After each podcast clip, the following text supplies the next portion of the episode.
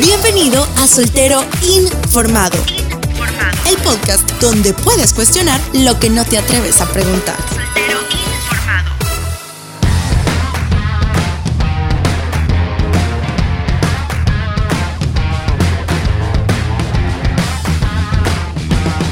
¿Qué tal, Don Omar? ¿Cómo te encuentras? Pues bastante bien. Fíjate que acá eh, saliendo ya de las vacaciones, empezando ya el tiempo de buscar los horarios para estudiar, es viendo ver cómo se va a hacer ya para organizarme con el trabajo. Este inicio de año ha sido bastante largo para comenzar, no quiero arrancar, decime por qué no, las vacaciones duran más. Ese es un gran problema, cuando las vacaciones te quedan a media semana, es como que si partieras una semana y la alargaras.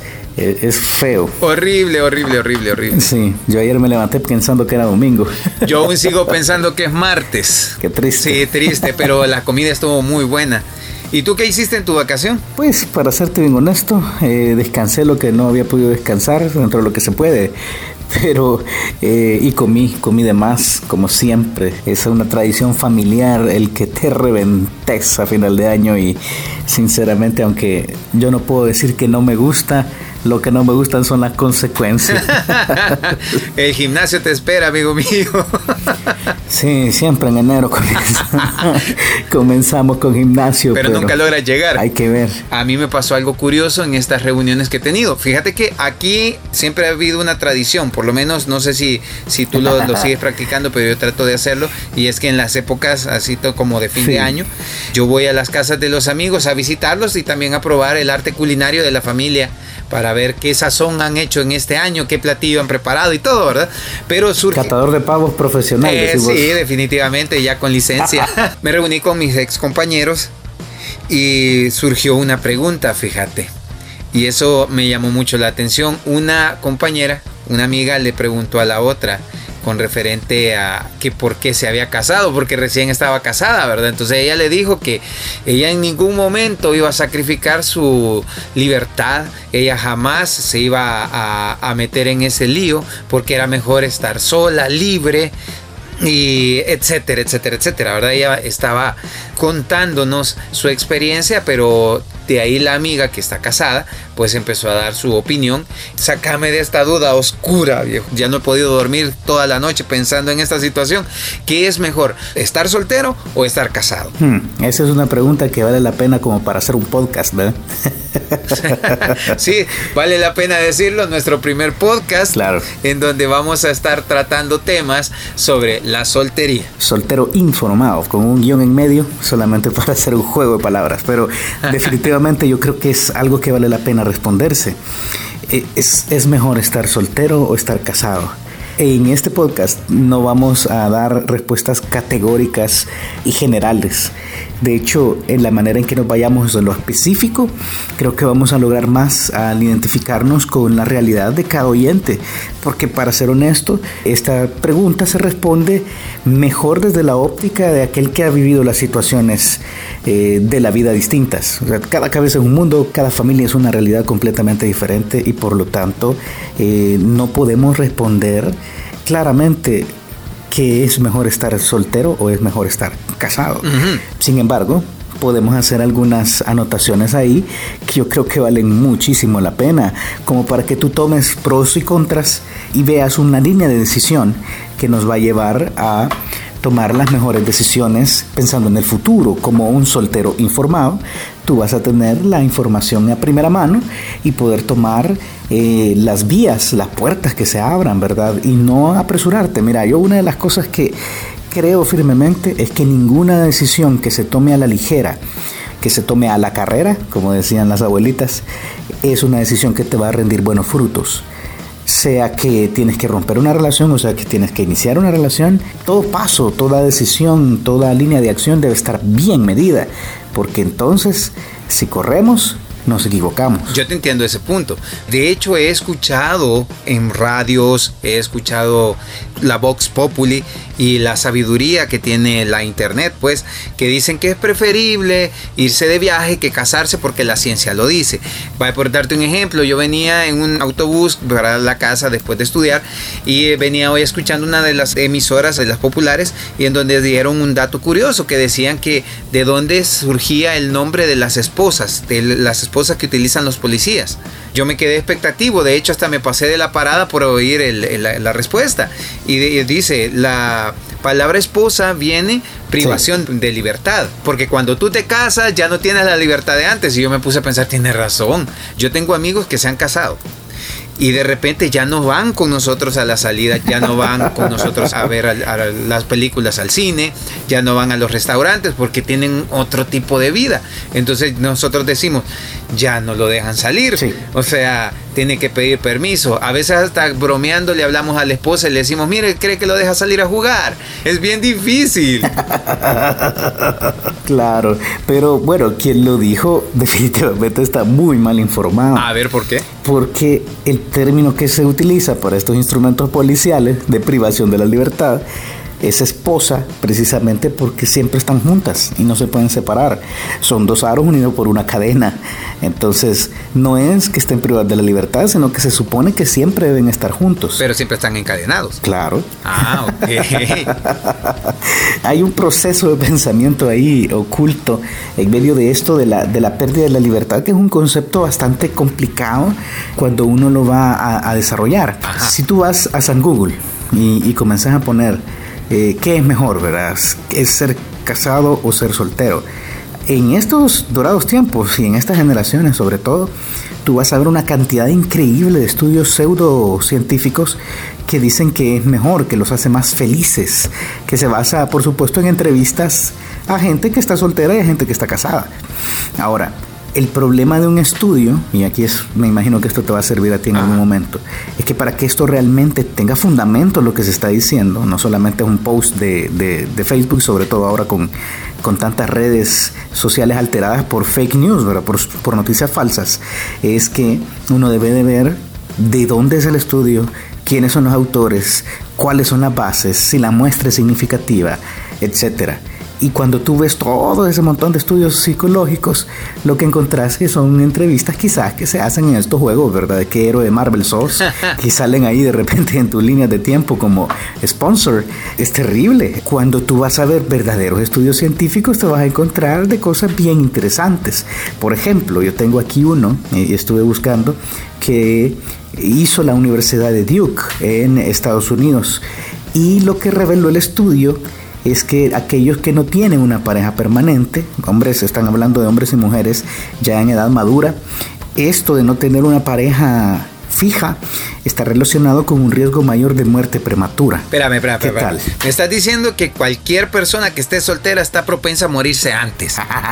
no cualquiera. Yo solo te estoy diciendo que un estudio que se hizo a 4.802 personas. ¿Y todos estaban casados? O sea, todos estaban o casados o divorciados o solteros, o sea, fue una muestra representativa. Y entonces se pusieron a ver quién vivía más y tomaron en cuenta factores de riesgo, que si bebían, que si fumaban, que si hacían actividades extremas. Y entonces había unos que vivían más y otros que vivían menos. Pero ¿sabes cuál es la cosa más sorprendente del estudio? Es que las personas que más vivían, todas tenían algo en común. Todas eran diferentes. Había unos que bebían, otros que no bebían. Había otros que trasnochaban, otros que no. Pero lo que tenían la mayoría de gente que tenía mayor expectativa de vida Adivina qué era. No me vayas a salir con lo que estoy pensando, pero ilumíname, maestro. Estaban casados. No, no, no puede ser. Casados. Pero ¿y cómo puede ser? O sea, mira, el soltero tiene, se viste como quiere, tiene el dinero para su propio gusto, lo gasta para lo que quiera, tiene la libertad de salir a donde quiera sin darle cuentas a nadie. No tiene por qué estar soportando situaciones y complicarse la vida con ninguna otra cuestión de olvidar fechas, etcétera, etcétera, etcétera. O sea, ¿por qué me dices que va a vivir menos? Porque la ciencia lo dice, entre otras cosas. El estudio no termina concluyendo, obviamente, cuál es la razón por la que los, los casados viven más que los que son solteros no lo dice. Ahora, nosotros podemos meter ahí un poquito de, experiencia propia y de ver hacia alrededor a las buenas parejas que uno conoce. ¿Cuántos años llevas tú de casado? Ahorita yo tengo 10. 10 años. Es este año cumplo 10 años de casado. Wow, cuánta paciencia te ha tenido ella. Ah, es increíble, va para santa. y a pesar de que hay algunas cosas que vienen en el paquete con el matrimonio, por ejemplo, de, de, fijo, habla con un casado y él te va a decir que seguramente ha subido entre 10 o más libras, mínimo 10 libras. Cuando te casas el primer año aumentas de peso fijo. Pero solo los varones. No. bueno, la gran mayoría de veces sí los varones pero también a veces le pasa a las chicas. Ahora. ¿Pero por qué pasa eso? Bueno, te sentís más cómodo, eh, tenés menos presiones. Ya no tenés que andar conquistando. Ajá, ya no, ya, no tenés que estar compitiendo en esta carrera de ratas de la soltería a veces. Ah. Pero yo quiero decirte algo, la verdad es que cuando tú ves cómo funciona un buen matrimonio, una pareja saludable, el concepto que viene a tu mente o debería venir a tu mente siempre es contraparte. Ajá. Como contraparte, ¿verdad? Lo que pasa es que uno se pelea con el hecho de ser diferente. Se han escrito libros acerca de ser diferente. Dicen que los hombres son de Marte y las mujeres son de Venus y hacen chiste de esto y hacen una y la guerra de los sexos y tantas cosas. Pero para serte honesto, yo veo detrás de esto un plan más profundo, o sea, una intención muy marcada acerca de las diferencias que hay entre hombres y mujeres. Eh, explícame porque realmente sí entiendo que hay una gran diferencia entre los hombres y las mujeres, porque hasta donde yo he llegado a entender, nosotros los hombres somos más prácticos y las mujeres son más detallistas. Y eso nos genera un gran conflicto, porque nosotros somos más directos a hacer cosas como concentrarnos más en el trabajo, olvidamos las fechas, no distinguimos los colores que conste, o sea, azul es azul, no hay azul índigo, azul no sé qué. Entonces, iluminame porque ahí sí yo estoy dando vía. Ok, ok. Diferencias, diferencias. Desde las diferencias físicas que son obvias, gracias a Dios que existen, pero también hay otro tipo de diferencias en cómo funciona nuestra línea de pensamiento. Jamás voy a decir que hablando de calidad un, hombre o una mujer sea, sea más inteligente o mejor. No, no vamos a hablar de calidad aquí. Vamos a hablar de, de formas de pensar, de formas de organizarse, de formas de ver la vida incluso. Yo no hablaría necesariamente de practicidad versus detallista. Creo más bien que es una forma de funcionar. Una mujer tiene la capacidad de conectar todas las realidades de su vida en una sola unidad, si uno no quiere llamar así. De tal forma que si una mujer está mal en su trabajo y, se siente mal por algo que pasó en su trabajo, esto podría afectar su casa, su familia, sus amigas. Inmediatamente toca todo. Alguien ha dicho que la mente de las mujeres es como un plato de espagueti. O sea que en un plato de espagueti uno no puede sacar un solo espagueti limpio sin tocar todo lo demás. Todo está conectado. Y eso es bueno. O sea, uno lo dice, ah, qué barbaridad. Una tormentita pequeña se vuelve una tempestad. No, no necesariamente. Lo que pasa es que la mujer tiene la capacidad de ver todo. Por ejemplo, te puedo hablar de mi, de mi esposa. Mi esposa es capaz de pensar en las implicaciones que tenga que yo le diga a mi niño de tres años que no juegue con cierto carro y cómo esto va a poderle afectar dentro de 20 años. Espérame. yo estoy preocupado porque no juegue con un carro. Pero ella podría pensar en cómo esto puede afectarle a la larga. ¿Por qué? ¿Va a tener trauma con el color o...? no sé. O sea, como te digo, nuestra mente masculina no funciona así. Nuestra mente masculina, eh, quien usa esta misma analogía de los espaguetis, que por cierto es un libro que yo te recomiendo, si, si eres soltero y te interesa un libro, yo te recomiendo que busques Los hombres son como waffles y las mujeres como espaguetis. Los waffles, como vos sabes, es una caja llena de cajitas.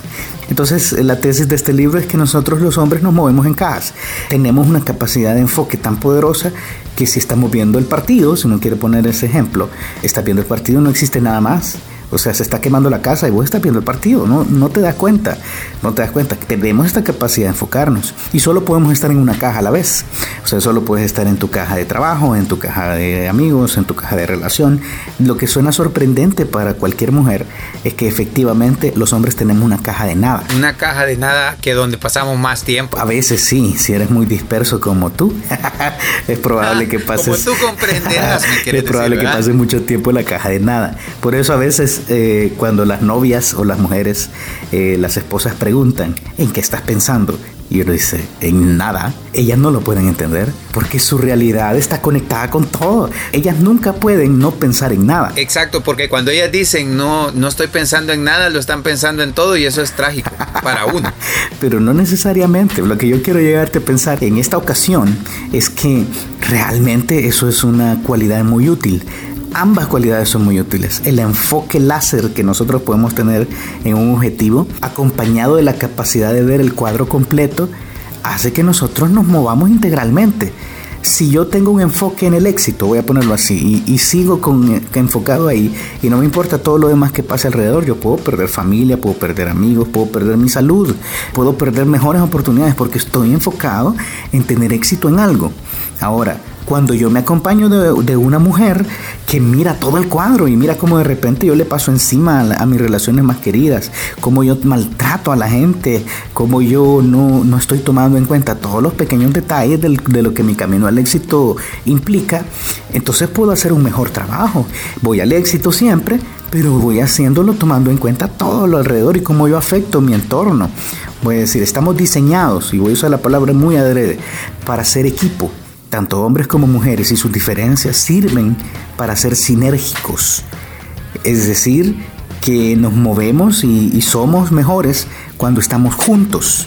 Y no estoy diciendo con esto que tenés que casarte a fuerza. Vaya, pero entonces quiere decir que no es obligatorio como la sociedad te lo impone, que si llegas a cierta edad tenés que casarte porque si no pasan algunas cosas, dicen que es soltero, maduro, etcétera, etcétera. O sea, sobre todo la presión va por los hombres. Sí, por eso, por eso mi pregunta, porque vaya, yo sé que a nosotros los hombres nos están presionando para que nos casemos a una edad por X motivo, pero a las mujeres también las presionan porque dicen que si ya llegas a cierta edad los hijos no sé qué. Por eso mismo es que vengo yo te pregunto a ti, ¿hay edad necesaria para poder encontrar a la persona indicada? Cómo hay que encontrar a la persona indicada, porque créemelo, yo he visto personas que han cometido este error por el hecho de ir a la carrera eh, porque ya sienten que el tren las dejó o porque sienten que, que la sociedad le está imponiendo porque la familia le, está diciendo que tiene que hacerlo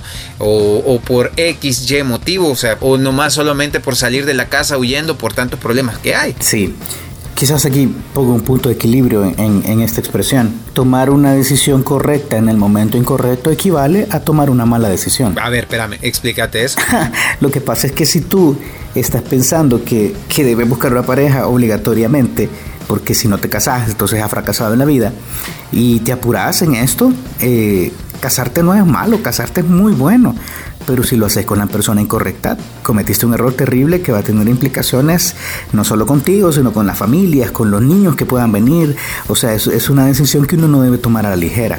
Después de algunas decisiones trascendentales en la vida, yo te diría que quizás el matrimonio o la persona con quien vas a casarte está en el top 3 de las decisiones más importantes de tu vida. Y uno no toma ese tipo de decisiones a la carrera o solamente porque te está presionando la tía que te está viendo mayor y no te casaste. o sea, uno no debe hacer eso. Jamás. Claro. No hay una edad. Definitivamente no hay una edad para casarte. Obviamente las realidades de, de históricas de la humanidad han sido diferentes con cada generación. Es cierto, hay un reloj biológico, es cierto que a veces tener hijos ya cuando tienes ciertas edades maduras se vuelve algo arriesgado, pero vamos a ser honestos, la medicina y los avances tecnológicos han corrido tanto que en estos tiempos ya una mujer de 42 años está perfectamente adaptada, una mujer con una vida normal, voy a decir, para tener un hijo. Antes, si te pasabas de los 30 ya tenías problemas precisamente porque eh, la medicina en esos tiempos y la forma que tenían la ciencia de acercarse a estos problemas no era la adecuada todavía. Pero ahora vamos a decir que en estos tiempos eh, la edad y el reloj biológico ya no se ha vuelto un factor determinante en esto. Quizás quiero decirte a ti que nos estás oyendo que ya tienes eh, enta hacia arriba y te estás sintiendo desesperada, que no te desesperes. Es peor llegar y tomar una mala decisión al casarte con una persona que no es la indicada, con un hombre que no te aprecia, que no te entiende, que no, que no aprecia las diferencias, tu aporte a la pareja. Es peor hacer esto que quedarte soltera toda la vida. Claro, en ese ah. sentido tenés razón, pero ¿Quién entiende las mujeres? es que no hay que entenderlas, hay que aprovechar lo que ellas aportan. O sea, el, mensaje de esto es, es bueno ser soltero. Y créeme que yo he tenido una muy buena soltería. A veces yo pienso que fue demasiado buena, porque en términos de esta canción que José José hizo famosa, a mi manera, de verdad que vivía a mi manera, reí, lloré, jugué y demasiado. Pero no lo cambiaría por nada del mundo ahora que lo comparo a mi matrimonio. De verdad te digo, estar, estar casado, por lo menos desde mi experiencia, es mejor que estar soltero. Pero es mejor solamente cuando has sido cuidadoso en tomar la decisión principal del casarte, es con quién vas a casarte. Porque al final, si uno se pone a pensar en el enfoque actual de tantas mujeres, porque yo creo que esto es principalmente para las mujeres, quienes les han dicho, no, mire, usted preocúpese por no depender de nadie, saque su carrera, sea una mujer de éxito que no dependa de nadie, y esta imagen de la independencia se ha ido formando en sus mentes, se vuelve complicado porque llega un momento a donde el tiempo ha pasado y nosotros hemos avanzado tan poco en nuestras relaciones que bien difícil para una chica profesional consumada, con tres carreras, con un puesto gerencial en una empresa multinacional, encontrar un buen prospecto. Siendo bien honesto, esa es la cosa más dura que hay. Y mientras más avanzas en escalera corporativa, más difícil es sostener una relación saludable con alguien porque el éxito se interpone. Y, y, aunque suene como paradójico esto, el problema es que esta sociedad ha visto el éxito o la realización de tus sueños como un punto al que llegar. Y cuando llegas a la cima del Everest, ¿Qué hay más arriba? Mi pregunta es, ¿será porque no tienen con quién compartir la fama, el éxito y todo lo que han logrado con alguien que es lo que produce esa desesperación? Ok, muy buena pregunta. Yo no voy a contestarte con un, con un categórico sí o no.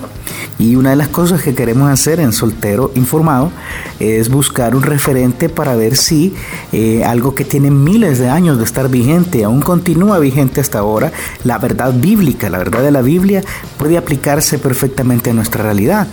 Y yo creo que sí, yo creo que es una de las formas más prudentes de vivir la vida y buscar pareja y vivir nuestro matrimonio a través de instrucciones que han probado al paso del tiempo ser vigentes y valer. Específicamente estoy pensando en un pasaje que está en Eclesiastés capítulo 4. Tú sabes, Eclesiastés fue escrito por Salomón, el hombre más sabio, más rico y más mujeriego de la historia. Eso es cierto. Mil mujeres. Entonces, sí, mil mujeres y unas mantas más por ahí. Él dijo, en este libro, él dice, yo le dije que sí a todo. No, no negué a nada la experiencia y esto es lo que he encontrado. Estas son como sus conclusiones después de haber vivido una vida salvaje, literalmente. Yo creo que ningún bachelor, ningún playboy de este tiempo pudo haber vivido una vida como la que él vivió. Y después de vivir esa vida, él escribe Eclesiastés. Y lo que nos dice es que una escritura de hace casi 3.000 años sigue siendo vigente en nuestro tiempo. Y dime tú si no representa la realidad de algunas personas hoy en día. Fíjate lo que dice Eclesiastés 4.7. Me volví otra vez y vi vanidad debajo del sol gran vanidad hace tres mil años. Dime si no hay vanidad en este tiempo. Versículo 8. Está un hombre solo y sin sucesor, que no tiene hijo ni hermano, pero nunca cesa de trabajar, ni sus ojos se sacian de sus riquezas, ni se pregunta, ¿para quién trabajo yo y defraudo mi alma del bien? También esto es vanidad y duro trabajo. ¿Sabes qué pienso? Cuando alguien llega a la cúspide del éxito, empresarial, académico, si eres un emprendedor, lo que quieras. Lo que hay en la cima, si lo has hecho solo, es un increíble sentimiento de soledad. Te embarga y te das cuenta que llegaste ahí por tus propios esfuerzos probablemente, pero llegaste incompleto. Y llegas después de un día triste o satisfecho no sé, depende, un buen día o un mal día, llegas a tu casa con ganas de contarle a alguien lo que estás viviendo, abres la puerta y está tu mascota y está bien, o sea, yo no tengo nada contra los animalitos, pero jamás vas a poder tener el nivel de intimidad con uno de ellos que tienes con una persona que te entienda, que te escuche, que te aconseje. Es una vida bien terrible. Y como normalmente los solteros viven con sus padres, pero los padres no son eternos. ¿Quién va a compartir luego tu vida? O sea, ¿a quién le vas a contar lo malo, lo bueno que te pasa? ¿Quién va a celebrar tus victorias? Hay un montón de preguntas. Y esto, como te digo, escrito hace 3.000 años, se puede aplicar perfectamente a nuestra sociedad. Y entonces Eclesiastes continúa. En 4.9 dice, mejores son dos que uno. Y va a explicar por qué. Porque tienen mejor paga de su trabajo. Es obvio, ¿verdad? Dos personas generando riqueza tienen más paga. Claro que sí. Ahora, cuatro días dice, porque si cayeren, el uno levantará a su compañero, pero hay del solo, que cuando cayere, no habrá segundo que lo levante. Eso está hablando más que de caídas de errores en la vida, está hablando de tu estado de ánimo. Hablemos de hablemos precisamente de los hombres y mujeres exitosos que cometen suicidio por un profundo sentimiento de soledad. Porque quizás no escogieron bien, si están casados no escogieron bien a su pareja o quizás compraron a su pareja, es peor todavía. Una persona que está contigo solo por lo que tú puedes darle es la peor persona que te puede acompañar. Una de las cosas más increíbles que hay es disfrutar el éxito con tu pareja, es construir lo que quieras construir, un proyecto de vida acompañado de alguien. Si tú lo tienes así es increíble, pero si no lo tienes te falta algo. Y lo tremendo es que Eclesiastés no termina aquí. Dice el versículo 4.11, también si dos durmieren juntos se calentarán mutuamente, mas ¿cómo se calentará uno solo? Es un lugar frío y solitario y es un problema terrible.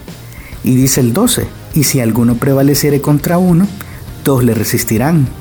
Y luego dice algo bien enigmático para cerrar todo, y dice, y cordón de tres dobleces no se rompe pronto. Espérame. Viene hablando de dos, ¿verdad? Ajá, eso te iba a preguntar. O sea, venís hablando de dos, pero ahora mencionas un tercero. Sí. Ajá, explícate eso. Yo creo que Salomón fue muy intencional al hablar de un tercero en, en la relación. Y es que si uno define matrimonio es la relación entre dos personas. Claro. Siempre. No importa ahora ni siquiera con los matices modernos que queramos darle, es una relación entre dos personas. Pero porque dice tres, cordón de tres dobleces no se rompe pronto. Porque no está revelando ahora que el secreto para tener una buena relación de matrimonio, para tener una buena relación de pareja, es que haya un tercero. ¿Cómo así? el tercero en la relación debe ser Dios. Y fíjate, no estoy hablando de una relación, eh, de una religión necesariamente, estoy hablando de una relación correcta con Dios. Cuando uno piensa en las dificultades del matrimonio, porque no voy a mentir, cuando tú estás conviviendo con otra persona, esto se vuelve muy difícil.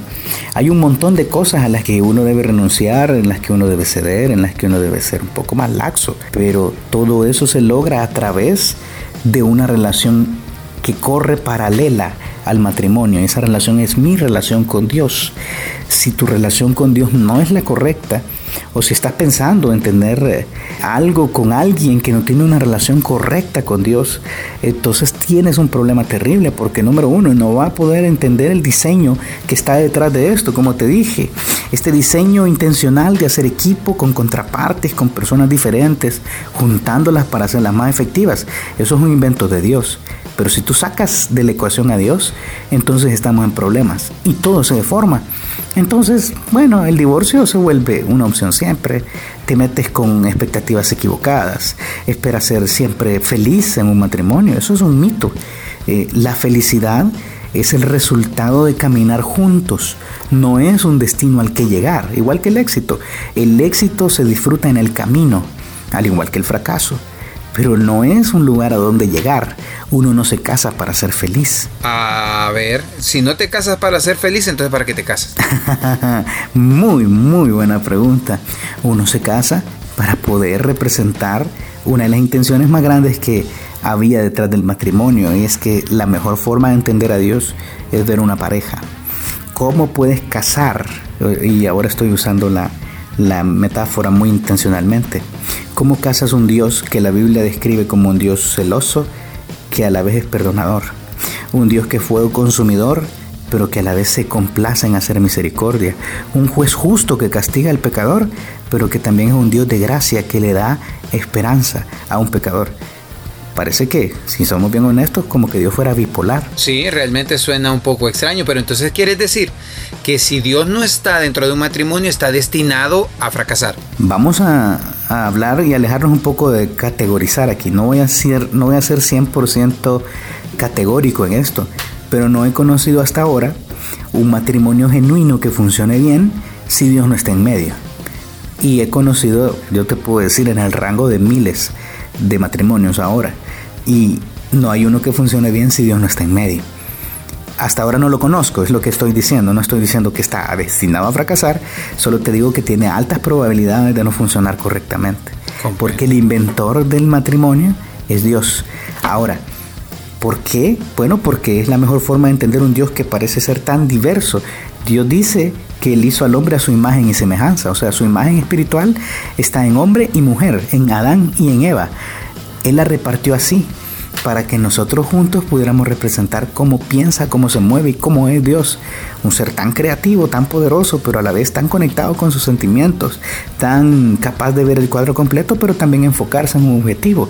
Ahora no sé si lo logras ver. Las dos cosas que tienen hombre y mujer están en Dios. Y cuando se juntan, es una imagen preciosa la mejor imagen que pueda haber. Bueno, fíjate que me has dejado mucho en qué pensar y de hecho las preguntas que yo te traía me las has contestado, pero ahora tengo muchas preguntas más, pero lamentablemente el tiempo se nos ha terminado, así que creo yo que vamos a continuar en el siguiente podcast para que podamos desarrollar más estos temas porque creo yo que realmente yo necesito aprender y creo que eh, quien nos está escuchando también necesita saber un poco más sobre este tipo de relaciones. Por supuesto, y de hecho vamos a estar abriendo los espacios en redes sociales y de la manera en que nuestras plataformas de podcast lo permitan para que tú puedas interaccionar con nosotros, o sea, interactuar. Mándanos tus preguntas, mándanos tus inquietudes, tus comentarios de lo que hablamos y platiquemos. Queremos que esto no sea un diálogo nada más entre tú y yo, sino que también el invitado, el que nos oye, pueda entrar y pueda hacer eh, inquietudes. ¿Sabes qué es? Yo espero que Soltero Informado sea un lugar para que tú hagas las preguntas que no te atreves a hacerle a nadie acerca de las relaciones y acerca de la soltería. ¿Qué te parece? Me parece excelente y vamos a probar para la próxima semana. Muy buen tema y esperemos que a los demás les llame la atención también. Perfecto, nos hablamos pronto. No dejes de escucharnos y mantenerte informado para el próximo tema. Estamos pendientes entonces. Bye. Adiós. Hemos presentado Soltero Informado. No te pierdas la próxima semana el siguiente episodio donde puedes cuestionar lo que no te atreves a preguntar.